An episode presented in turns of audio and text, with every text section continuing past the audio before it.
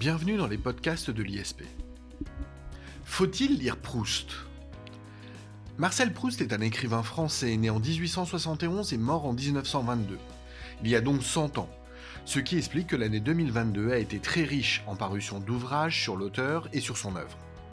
Son œuvre justement, principalement à la recherche du temps perdu. Elle est influencée par la santé fragile de l'auteur. Il souffrait depuis l'enfance d'un asthme chronique, mais aussi influencé par sa situation temporelle, qui se trouve au carrefour des 19e et 20e siècles. Cette œuvre témoigne de son partage entre deux cultures. Sa mère, Jeanne Weil, née juive, s'était convertie au catholicisme pour épouser son père, le docteur Adrien Proust.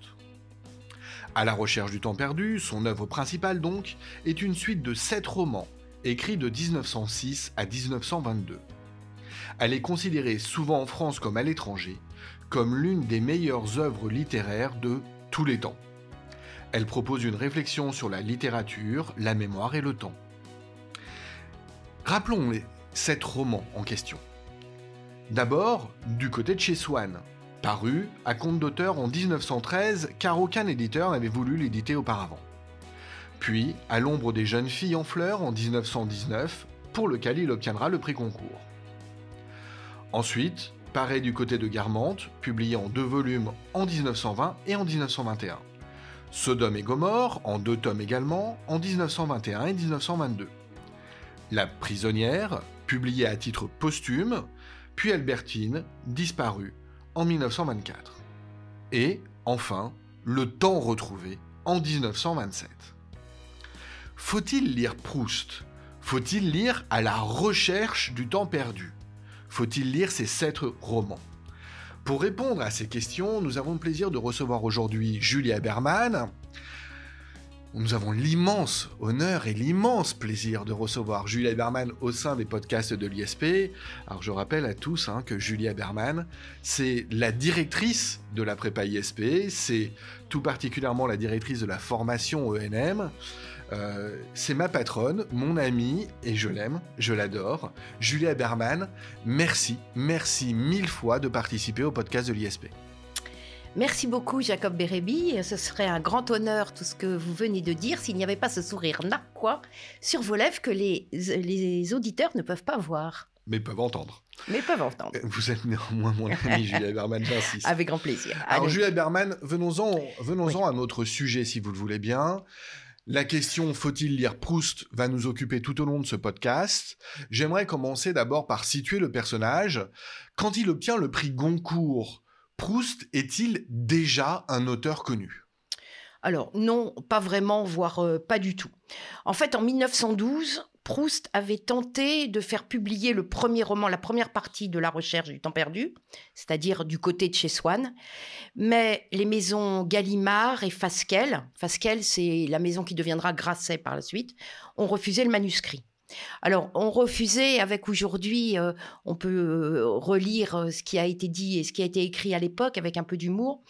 chez Fasquelle, c'est Jacques Normand qui a fait la fiche pour le comité de lecture. Vous savez, quand on veut publier un livre, on reçoit des, on reçoit des manuscrits et puis on fait une fiche pour donner à un comité de lecture pour savoir si ce livre mérite d'être publié ou pas.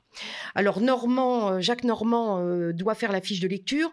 Il s'était fait égratigner quelque temps avant par Proust, qui avait dit que c'était un journaliste médiocre.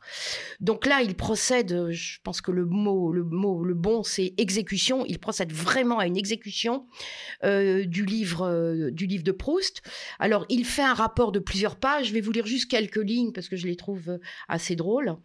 Alors voilà ce qu'il écrit dans son rapport au bout de 712 pages de ce manuscrit, après d'infinies désolations d'être noyé dans d'insondables développements et de crispantes impatiences de ne pouvoir jamais rester à la surface, on n'a aucune, aucune notion de ce dont il s'agit.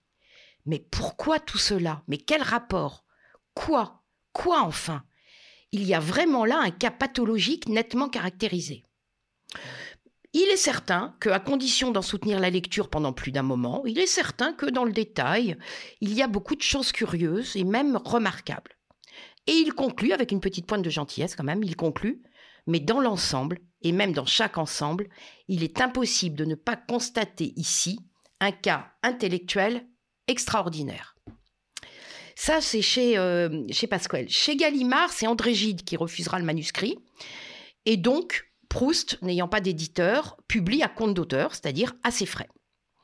Quelques mois après la parution de son premier livre à ses frais, Proust reçoit une lettre de Gide, là aussi je vous cite quelques lignes. Mon cher Proust, depuis quelques jours, je ne quitte plus votre livre. Je m'en sursature avec délices. Je m'y vautre. Hélas, pourquoi faut-il qu'il me soit si douloureux de tant l'aimer? Le refus de ce livre restera la plus grave erreur de Gallimard et, car j'ai honte d'en être beaucoup responsable, l'un des regrets, des remords les plus cuisants de ma vie. Je ne puis continuer, j'ai trop de regrets, trop de peine, je ne me le pardonnerai jamais. Et de là va démarrer une grande amitié entre euh, André Gide et Marcel Proust. Donc, vous me demandiez, est-il connu? Non, il n'est pas connu. Donc, après cette publication euh, à compte d'auteur, Proust tente d'obtenir le Goncourt. Et s'il avait euh, suscité l'admiration de quelques-uns, il n'avait aucune voix parmi les dix membres de l'Académie. Et ce sera euh, Marc Elder, devenu depuis un, écrivain totalement inconnu, qui aura le prix avec un livre sur la mer. Alors, des refus de publication, une tentative pour obtenir le Goncourt, ça, c'est avant 1919. On en revient donc à 1919 pour savoir si Proust eh bien, devient connu. Voilà. Alors, en 1919, Proust publie son deuxième roman. Et là, enfin, il est publié par euh, Gallimard. Il n'est plus à compte d'auteur et il est publié par Gallimard. Grâce, bien évidemment, euh, à Gide qui va intervenir beaucoup là-dessus. Mais pour obtenir le Goncourt, c'est encore autre chose. Donc, il présente le Goncourt, mais euh, la critique n'adhère pas. Alors, la critique n'adhère pas pour pas mal de raisons. D'abord, il faut replacer le contexte. 1919, c'est l'après-première guerre mondiale et une première guerre qui a été, euh, on le sait tous, très lourde. Et le rival de Proust en finale du Goncourt, c'est Raymond d'Orgelès, qui est un romancier qui s'est fait connaître par ses ouvrages euh, sur euh, le Paris littéraire de Montmartre, mais surtout qui en 1918 propose un livre qui s'appelle Les Croix de bois. C'est un récit autobiographique d'un jeune homme, donc d'Orgelès lui-même, qui s'était engagé dès le début des hostilités et qui avait combattu près de quatre ans dans les tranchées. Donc d'un côté, on a un mondain comme Proust en finale du concours, et de l'autre côté, on a un, héros euh, de la Première Guerre mondiale. Donc les critiques euh, vont pleuvoir sur Proust dès qu'on apprend que Dorgelès, ce n'est pas Dorgelès qui va avoir le prix Goncourt. On va euh, tout reprocher à Proust son âge, il a plus de 45 ans. Euh, c'était assez rare de donner le prix Goncourt à quelqu'un de plus de, plus de 40 ans. Sa richesse personnelle, euh, le fait de ne pas avoir fait la guerre, il a bien évidemment été réformé euh, par la maladie, hein, il a un asthme très, très appuyé. la vanité du milieu qu'il décrit, ces phrases si longues, c'est vrai qu'il faut parfois s'y reprendre à deux fois pour les lire.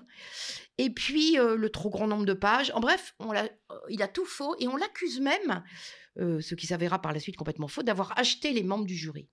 Mais ce sont surtout les anciens combattants qui se déchaînent. Ils lui reprochent de décrire un monde, le monde des salons littéraires, le monde de la grande bourgeoisie, qui est en totale opposition avec les souffrances du peuple de France euh, après cette Première Guerre mondiale. Donc, pour en revenir en 1919, euh, c'est d'ailleurs toujours un, peu le cas aujourd'hui. Quand un auteur pense qu'il va voir le Goncourt, vous savez qu'il y a plusieurs sélections, puis à la fin, il ne reste que les deux finalistes. Donc, quand un auteur pense qu'il va avoir le Goncourt, il l'attend à proximité du café de Rouen. C'est encore euh, dans ce café à Paris que sont votés euh, les prix Goncourt. Et donc, euh, celui qui pense avoir le prix va s'installer à côté du café de Rouen. Et en l'espèce, c'est bien le cas pour Dorgelès qui va attendre dans un café près du restaurant de Rouen, en attendant qu'on vienne le, chercher pour lui dire qu'il a eu le prix Goncourt. Mais Proust, quant à lui, il dort dans son appartement. Et c'est Proust qui obtient le prix Goncourt avec six voix contre quatre à Dorgelès. Et Gaston Gallimard, donc le patron de Gallimard, vient le réveiller pour lui apprendre la nouvelle. Pour la petite histoire qui va peut-être vous amuser, Jacob Bérébi, vous qui êtes entre autres professeur de, droit commercial à l'ISP, euh, Albin Michel, qui a fait paraître le livre de Dorgelès, le fera paraître avec le bandeau Prix Goncourt écrit en gros et en petit en dessous, quatre voix sur 10. Publicité mensongère, Concurrence déloyale Assurément, oui. Assurément. la publicité trompeuse, oui. Publicité trompeuse, très bien. Bon, bref, pour un volume difficile et qui nécessite d'avoir lu le précédent, parce que toute la recherche est une suite, hein, donc ce deuxième tome nécessite d'avoir lu le premier. Euh, à l'ombre des jeunes filles en fleurs, c'est vendu quand même euh, un peu plus de 23 000 exemplaires. C'est assez peu pour un grand cours. C'est pas mal pour un livre de cette difficulté. Et les Croix de bois de Dorgelès se vendra quatre fois plus, c'est-à-dire environ 100 000, 100 000 ouvrages. Alors, euh, ici, il s'agit donc de ses premiers romans. L'ensemble de l'œuvre, à la recherche du temps perdu, est composé de plus de 3000 pages. Euh, on n'y compte pas moins de 500 personnages. Euh, c'est traditionnellement le reproche, encore aujourd'hui formulé à l'encontre de cette œuvre. il y a de quoi faire peur, euh, votre serviteur, euh, à l'instant même où ce podcast est enregistré, ne s'est toujours pas lancé euh, dans la recherche du temps perdu, bien que vivre au quotidien auprès de Julia Berman y invite régulièrement. Je ne l'ai toujours pas fait parce que oui, c'est 3000 pages et frais.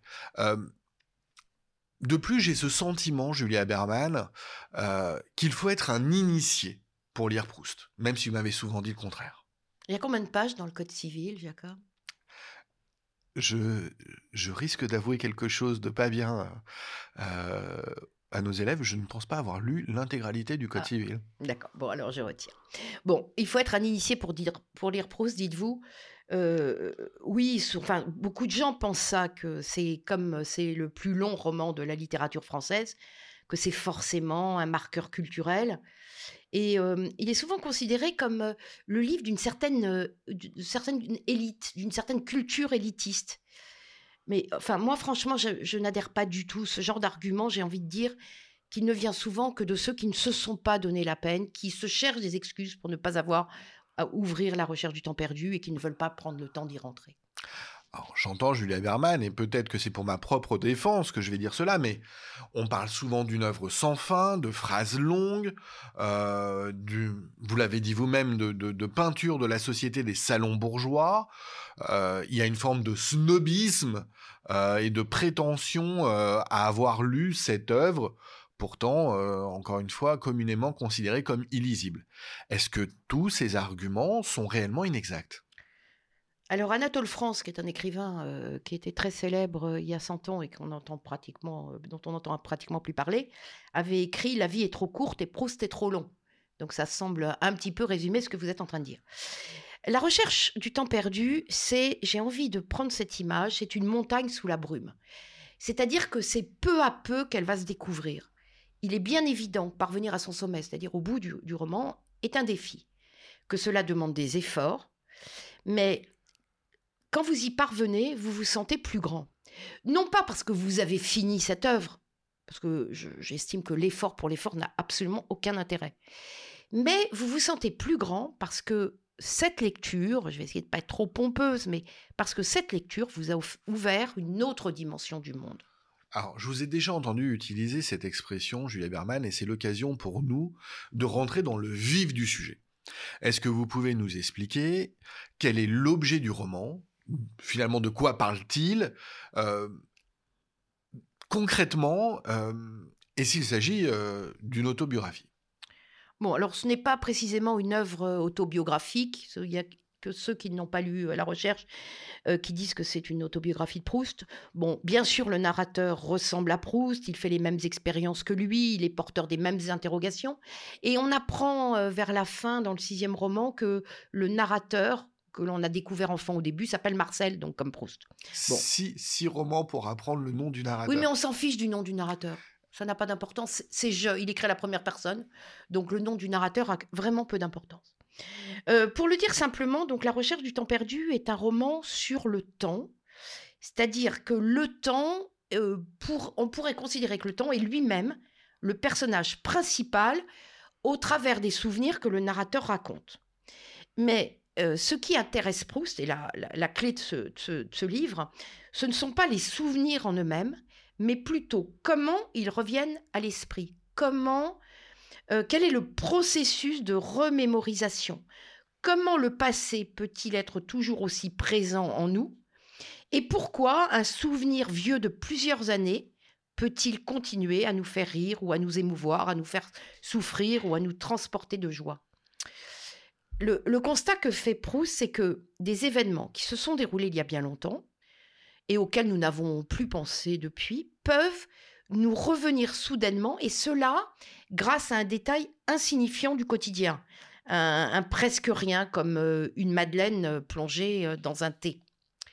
La Madeleine, c'est bon, ce passage est assez connu. La Madeleine est le symbole de ce passé qui surgit de manière involontaire.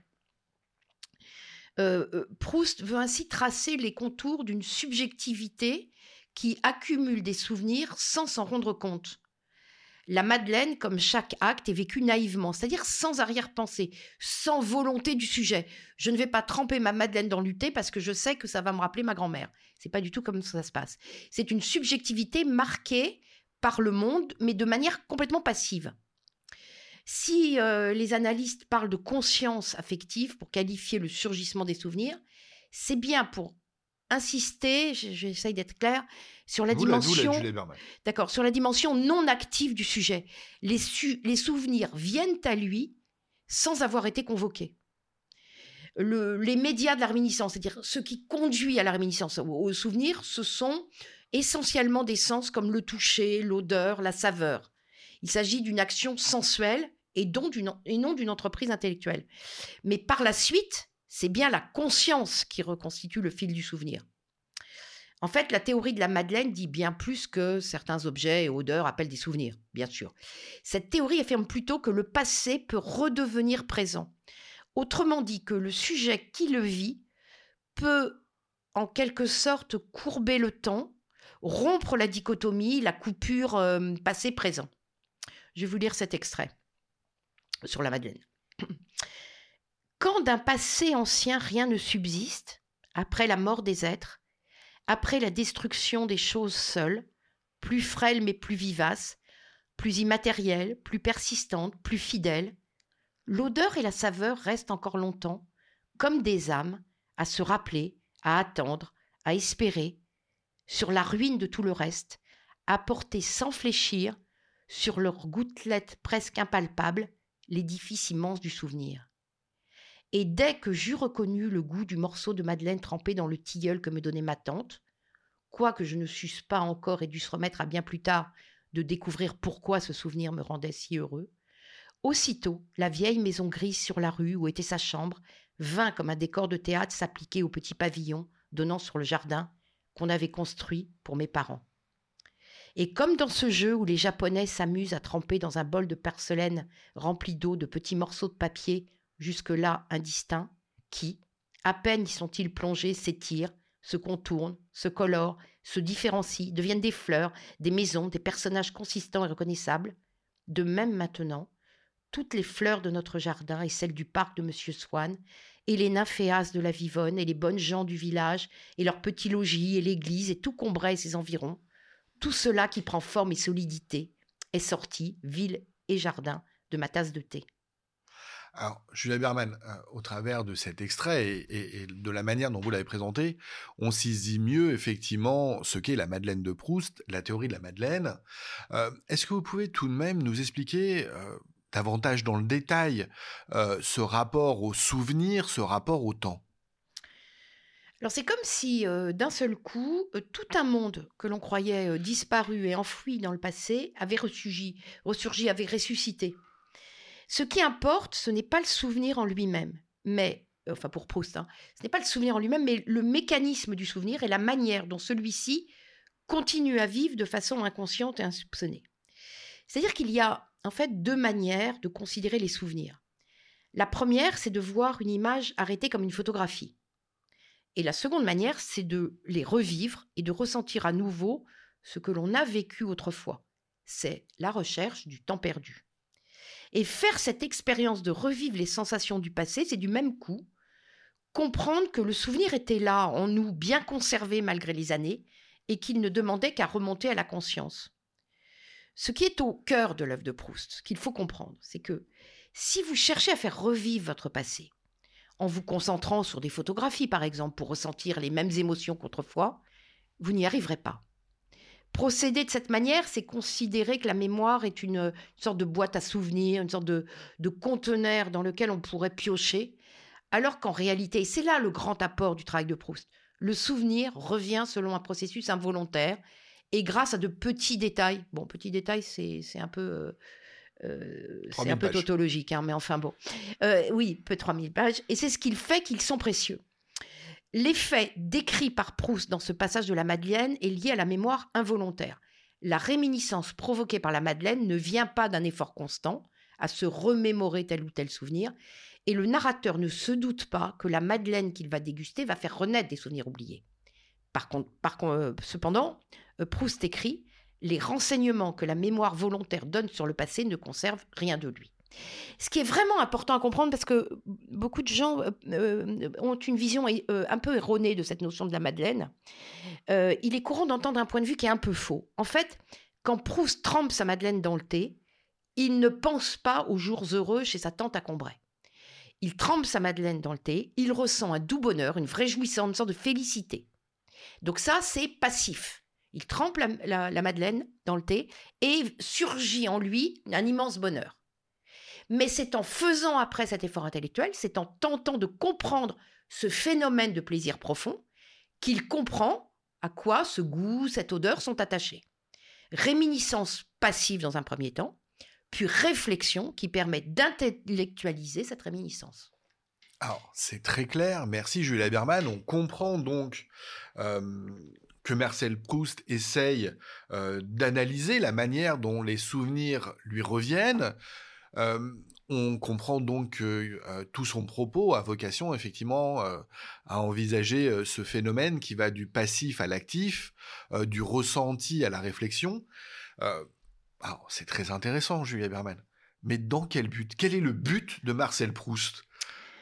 D'accord. Faut-il d'abord qu'il y ait un but? Mais oui, je crois qu'il faut qu'il y ait un but. Donc, il y a effectivement un but. Euh, pourquoi se souvenir? C'est vrai que c'est une question fondamentale, mais je l'ai un petit peu dit. C'est pour retrouver une certaine jouissance. En fait, Proust explique que le bonheur, on ne le vit qu'après la disparition. C'est-à-dire, quand on vit un moment très heureux, on peut se rendre compte qu'on vit un moment très heureux. Mais on ne se rend pas compte de l'exceptionnalité de ce moment au moment où on le vit. Et euh, pour le réaliser, euh, il faut que ce moment d'une intensité exceptionnelle ait disparu. Quand on aime à l'infini, quand on a une passion pour quelqu'un, on ne le réalise vraiment que quand c'est terminé. Donc, c'est la souffrance de la, disparition qui permet de réaliser qu'on a été heureux. Et grâce au principe d'anamnèse, alors l'anamnèse, c'est exactement le contraire de l'amnésie. Hein. L'amnésie, c'est on a oublié, l'anamnèse, on se souvient. Donc, c'est grâce au principe d'anamnèse que c'est le retour de la mémoire du passé vécu et oublié, le moment du passé ressurgit, et c'est là qu'est le véritable paradis. Faire l'expérience de l'éternité, être transporté hors du temps pour vivre le bonheur. Le temps retrouvé, donc le dernier ouvrage de la recherche, c'est ainsi une victoire sur la mort. À partir du moment où l'on sait que l'on pourra revivre avec ceux qu'on aime, revivre les moments sublimes du passé par des moments ressurgis du passé, on comprend que le vrai bonheur est là. C'est la source d'une joie profonde, car le temps, quand il est retrouvé, ne se résume pas à une dimension passagère, c'est un moment d'éternité. Alors, le cœur de cette œuvre, si je vous suis bien, Julia Berman, c'est ce travail sur le temps, euh, c'est ce travail sur la remémorisation. Est-ce qu'il y a une histoire dans la recherche du temps perdu? Ah, pardonnez-moi, j'imagine que euh, ce type de question euh, vous agace, et, mais vous l'avez déjà entendu, et finalement, vous savez que c'est un peu ma position. Euh, il s'agit bien d'un roman, il ne s'agit pas d'un essai sur le temps, ou je me trompe? Oui, oui, il s'agit bien d'un roman, bien sûr. Il s'agit de l'histoire d'un homme, donc on va commencer à connaître petit garçon, et qui va avancer jusqu'à l'âge adulte, euh, qui est persuadé depuis le début, depuis qu'il est enfant, qu'il a une vocation d'écrivain, mais il ne sait pas sur quoi écrire, et tout au long de l'œuvre, sur les sept livres, il est à la recherche d'un sujet. Il n'a pas d'idée très satisfaisante, et, même quand il en a une, il n'arrive pas à écrire vraiment, car euh, il est fasciné par l'extérieur, c'est-à-dire la vie mondaine, les sorties, les plaisirs, les repas, les restaurants, et il se perd dans les frivolités. Frivolité, le terme est de Proust. Hein. Il se perd dans la vie mondaine, les réceptions, les salons. Il s'épuise dans la quête de, de ces mondanités. Donc ça, c'est toute l'histoire du livre. Il s'épuise dans la quête des mondanités, dans la quête aussi euh, d'aventures amoureuses, dont il sort toujours déçu, euh, probablement parce qu'il en attend trop. Sa vie amoureuse lui échappe, et, toute sa vie le fait souffrir. Mais s'épuisant toujours dans cette course au plaisir, et comme aveuglé par la souffrance amoureuse, il ne passe jamais à l'acte d'écrire, lequel demande un effort considérable. Donc non seulement en termes de travail, parce qu'écrire c'est un vrai travail, mais aussi en termes de remise en question de soi-même et puis en termes d'humilité. D'humilité? Pourquoi d'humilité? Bah, Humilité, oui, parce que écrire, c'est se mettre. Euh, on n'écrit pas que pour soi, on écrit pour les autres, et donc c'est se soumettre immanquablement à la critique, et donc au jugement des autres. C'est prendre euh, le risque de se révéler médiocre. Et c'est pourquoi euh, certains préfèrent, comme le héros de, ce livre, se voir comme un écrivain en puissance, mais ne jamais faire preuve du courage nécessaire pour se lancer. Si vous me permettez, ça, me fait penser parfois aux élèves de l'ISP. Ils, souhaitent vraiment réaliser un concours blanc, en particulier en culture générale, ce qui est souvent le plus difficile, euh, pour se tester avant le concours. Ils savent que c'est indispensable. Mais ils sont paralysés par la peur du jugement. Ils préfèrent se voir comme un futur rédacteur de concours blanc plutôt que de passer à l'acte. Je comprends tout à fait hein, ce, sentiment et notre métier d'enseignant, euh, à vous comme à moi, Jacob, c'est de les aider à vaincre cette angoisse. Donc, le narrateur est pendant longtemps dans la position de celui qu'on présente dans les salons mondains comme un futur écrivain. Possession confortable s'il en est, admiration et aucun jugement. C'est seulement à la fin du dernier tome, Le temps retrouvé, que le narrateur fait une expérience, euh, comment je dirais, euh, esthétique, une triple expérience de mémoriel, et qu'il va enfin découvrir le vrai sujet de son livre. En clair, La recherche du temps perdu, c'est un, autant un roman sur le temps qu'un livre qui parle de la vocation d'écrivain et comment on en devient un. La fin du roman, l'écrivain, le, narrateur sait qu'il va pouvoir écrire, euh, coïncide donc avec le début, comme une boucle. À la fin, le narrateur va écrire et c'est le livre qu'on vient de terminer. Pardon, Juliette Berman, je vous interromps. Euh, vous venez d'évoquer une triple expérience mémorielle quelles sont ces expériences qui vont permettre au narrateur de passer ce cap, d'écrire? D'accord. Alors, ce sont donc effectivement trois expériences de mémoire involontaire, donc trois expériences mémorielles, qui vont ouvrir au narrateur la porte de l'écriture.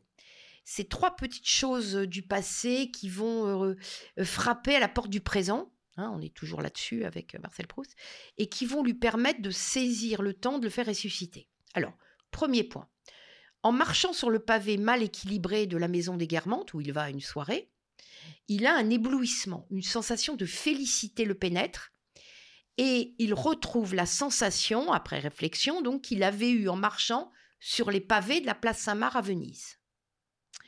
Ça, c'est le premier point. Deuxième euh, point, un valet de chambre, lors du dîner, va heurter une petite cuillère contre un verre et ce bruit va ressusciter chez le narrateur la sensation auditive d'un ouvrier des chemins de fer qui tapait avec son marteau dans la campagne. Et enfin, on lui sert un verre d'orangeade, il s'essuie la bouche avec une serviette euh, un peu raide, et ce contact fait surgir le souvenir d'une serviette de bain un peu rêche dont il s'était servi lors de son premier séjour à Balbec. Euh, Balbec, c'est le nom que que Proust a donné à la ville de Cabourg. Euh, où il passait beaucoup, de nombreuses vacances. Bref, ces trois chocs souvenirs lui font comprendre qu'il y a un bonheur total dans cette sorte de collusion du passé et du présent. C'est là qu'on atteint cette notion essentiellement proustienne de d'extratemporalité en joignant brusquement un fragment du passé et une sensation du présent. On sort en quelque, temps, on sort en quelque sorte du temps.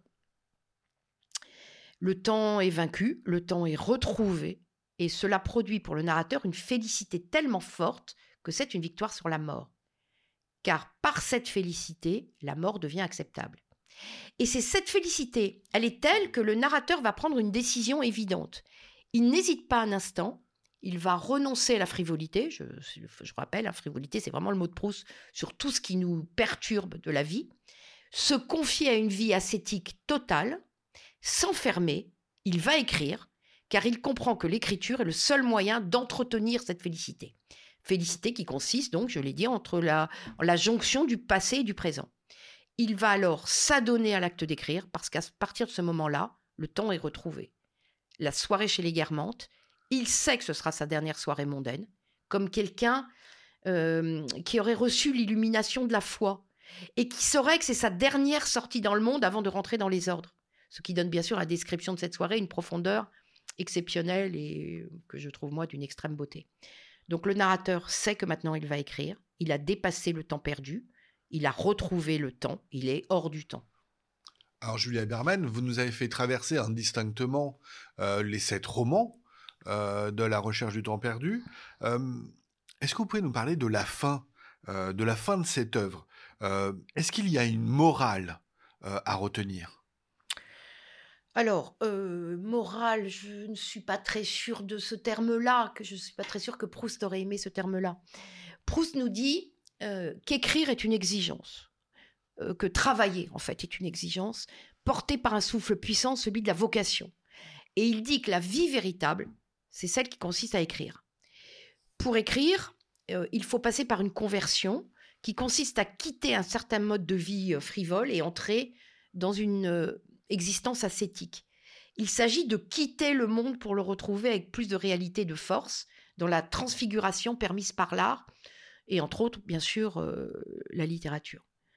Pour, alors, est-ce que c'est une morale? Je ne suis pas sûre, mais pour devenir écrivain, il faut en payer le prix.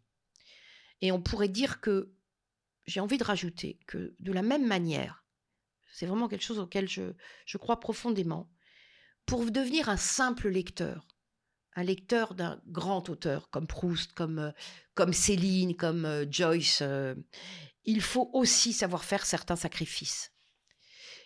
c'est ce que, d'ailleurs, dans, dans l'histoire, on peut reprendre une anecdote dans, le, dans la recherche, c'est ce que comprend d'ailleurs un écrivain qui s'appelle Bergotte, qui est un des personnages récurrents de la recherche du temps perdu. C'est un auteur à succès, Hein, il vend beaucoup, enfin dans le, dans le, dans le livre, hein, il vend beaucoup, il jouit d'une grande renommée, il est très fier, et il va même jusqu'à prodiguer des conseils, de mauvais conseils d'ailleurs, au narrateur sur la matière dont il devrait écrire, puisque le narrateur il cherche à écrire et il n'y arrive pas. Donc Bergotte va lui prodiguer un certain nombre de conseils. Mais à la fin de sa vie, Bergotte contemple une toile de Vermeer, c'est un tableau qui s'appelle Vue de Delphes, et il est absorbé par la délicatesse avec laquelle le peintre a exécuté un petit pan de mur jaune. Vous pouvez aller voir euh, la toile, hein. ça s'appelle Vue de Delphes.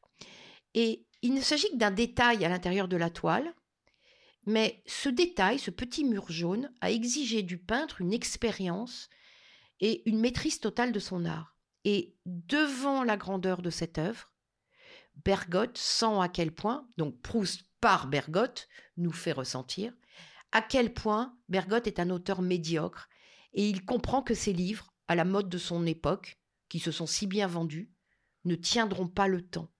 Il a passé trop de temps en frivolité, je reprends toujours là le mot de Proust, pour aller au bout de son talent et pour passer vraiment à la postérité. Julia Berman, merci. Nous arrivons euh, euh, au terme de ce podcast, euh, j'aimerais vous poser une dernière question euh, qui n'était finalement que la première. Là aussi, le but c'est de boucler la boucle. vous nous avez longuement expliqué l'intérêt de, la recherche du temps perdu, pourquoi même on pourrait aimer lire la recherche du temps perdu? Faut-il lire doit-on lire À la recherche du temps perdu? Doit-on euh, lire cette œuvre de Proust? Oui, il faut, il faudrait vraiment lire À la recherche du temps perdu. Alors, je sais que pour certains, il faut, ils ont l'impression qu'il faut se sentir légitime pour les Proust. Ah oui, mais je suis pas cultivé. Euh. Mais ça, c'est vraiment un tort. Il faut désacraliser Proust. Les mots sont relativement simples. C'est bien sûr une œuvre qui demande un effort, bien évidemment. Je conseillerais euh, de lire quelques minutes tous les jours, le matin, au réveil, une, dizaine de minutes, en prenant bien évidemment les romans dans l'ordre. Il faut savoir vivre vieux. Hein. faut savoir? Vivre vieux. il faut, en gros, il faut, euh, pour lire l'intégralité de la recherche, euh, il y a une, lecture à voix, il y a une lecture à voix haute qui est euh, accessible sur France Culture, qui a été faite par la Comédie Française. L'intégralité de la recherche est 150 heures quand on lit à haute voix. Donc c'est bien moins de 150 heures quand on lit à voix basse. Euh, ou quand on lit pour soi. Donc euh, une centaine d'heures dans une vie, c'est quand même pas énormément. Je trouve que c'est jouable. Enfin bon, bref. Euh, c'est une œuvre. Alors pourquoi il faut le lire? Il faut le lire parce que c'est une œuvre intemporelle et qui parle de nous. elle est écrite à la première personne du singulier. Je le disais, on peut penser que c'est une biographie, mais le lecteur, on pourrait se dire, l'œuvre est écrite avec la personne je, donc le lecteur va être un tiers, un, tiers un peu voyeur qui va rester dehors. Mais euh, c'est tout à fait faux en fait, car le, narrateur, il parle de nous à travers lui. Tous les détails, toutes les réflexions, toutes les observations sont des éléments qui nous amènent directement à nous, lecteurs, à penser notre propre position, notre propre situation par rapport au monde qui nous entoure. Il faut vraiment lire la recherche car cela parle de nous et nous donne, ce qui me paraît être l'essentiel, des, des, clés de compréhension du monde contemporain. Il faut lire la recherche parce que ce n'est pas un livre sur le passé, c'est un livre sur notre présent. Je m'explique, c'est une euh, réflexion sur le passé pour mieux appréhender le moment présent. Et tout est dit. Aujourd'hui, on a recours à des cours de développement personnel, etc. Mais tout est dans la recherche. Être présent au monde, faire silence, observer l'environnement dans lequel on est, retravailler la mémoire, observer ce qui nous échappe dans le passé, vivre le monde pour apprécier l'instant présent, mais ne pas vivre dans le monde, ne pas se perdre en frivolité. Julia Berman, merci beaucoup. Euh, ça a été un vrai plaisir de vous recevoir. J'espère que nous aurons l'occasion à nouveau euh, euh, de vous retrouver euh, dans les podcasts de l'ISP. Vous aviez déjà participé à cette émission il y a quelques temps.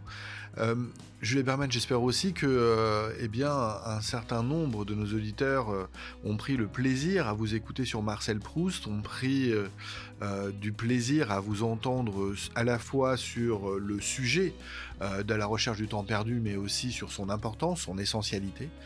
Peut-être que vous aurez euh, donné envie à un certain nombre de lire à la recherche du temps perdu. Je ne fais à l'issue de ce podcast aucune promesse sur ce sujet. J'espérais. Euh, euh, je ne fais aucune promesse, mais je vous promets de sérieusement y réfléchir, ce que je ne faisais pas jusque-là. Si d'ailleurs certains d'entre vous ont lu à la recherche du temps perdu déjà, ou euh, ont décidé après euh, ce podcast de le lire, n'hésitez pas eh bien, à, formuler quelques commentaires euh, tout simplement à, la suite de ce podcast, que ce soit en commentaire sur les réseaux sociaux de l'ISP, Facebook, Twitter, ou sur SoundCloud, Spotify, Apple Podcast, etc., etc. Vous savez tout ça bien mieux que moi. J'aurai le plaisir de vous retrouver dans un prochain podcast très prochainement. En attendant, je vous dis à tous au revoir. Merci beaucoup Jacob Berebi et à très bientôt.